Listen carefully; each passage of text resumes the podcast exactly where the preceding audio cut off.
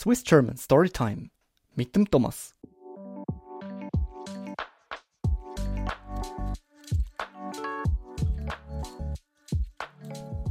Hoi miteinander, wie geht's euch? Geht's gut? In der heutigen Episode vom Swiss German Storytime Podcast erzähle ich euch über die typisch schweizerische Sportart Schwingen. Schwingen ist eine traditionelle schweizerische Sportart und ist eine Variante vom Freistilringen.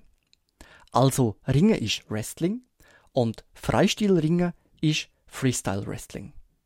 In der Umgangssprache im Dialekt wird es auch als Hosenlupfen bezeichnet. Hose bedeutet es gleich wie auf Hochdeutsch, also Hosen, und das Verb lupfen bedeutet heben. Also wie die Hosen des Gegners heben oder auf Englisch to lift the pants of the opponent. Das Schwingen ist ein beliebter Sport und gilt als Schweizer Nationalsport.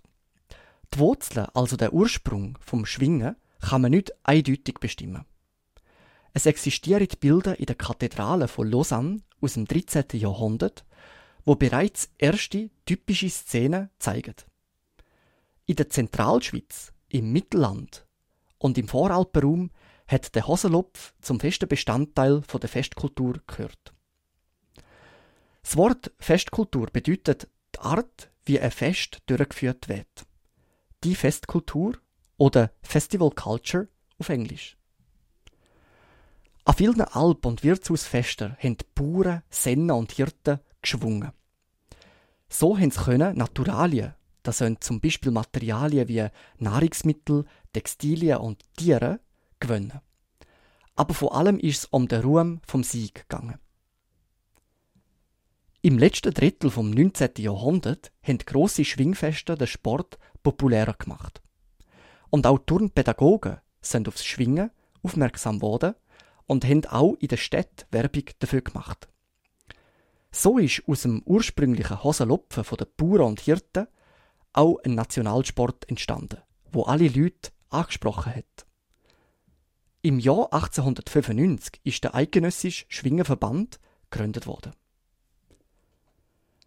Der Wettkampf wird Schwinget oder Schwingfest genannt. Der Zweikampf wird auf einer kreisförmigen Fläche austragen. Die Fläche besteht aus Segmehl und ist 7 bis 14 Meter im Durchmesser. Weil das Segmehl, also das Sägemehl oder Sawdust, ganz weich ist, braucht man da seit früher als weicher Untergrund für den Kampf.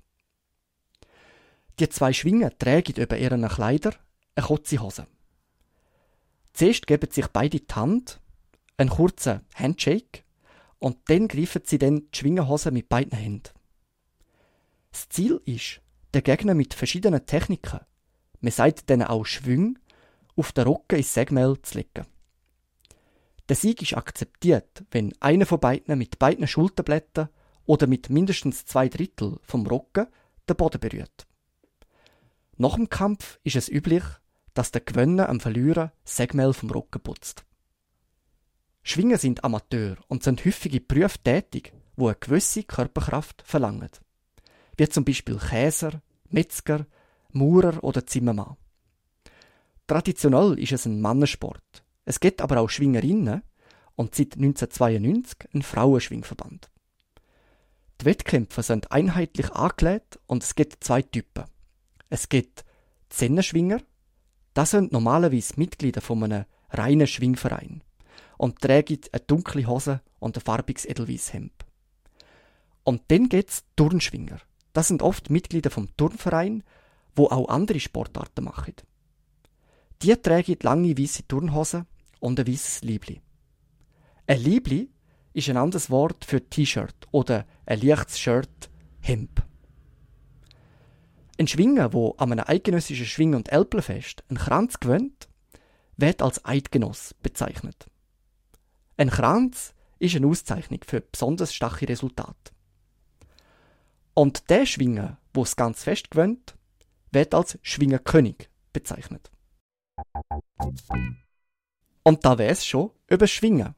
Ganz eine kurze, äh, zusammenfassende Geschichte über den Schwingsport in der Schweiz. Ich hoffe, es hat euch ein paar Infos gegeben und ich hoffe, es ist nicht allzu kompliziert gewesen, der ganze Text. Ich habe von ein paar Schülern erfahren, dass Texte manchmal ein bisschen schwierig genug sind.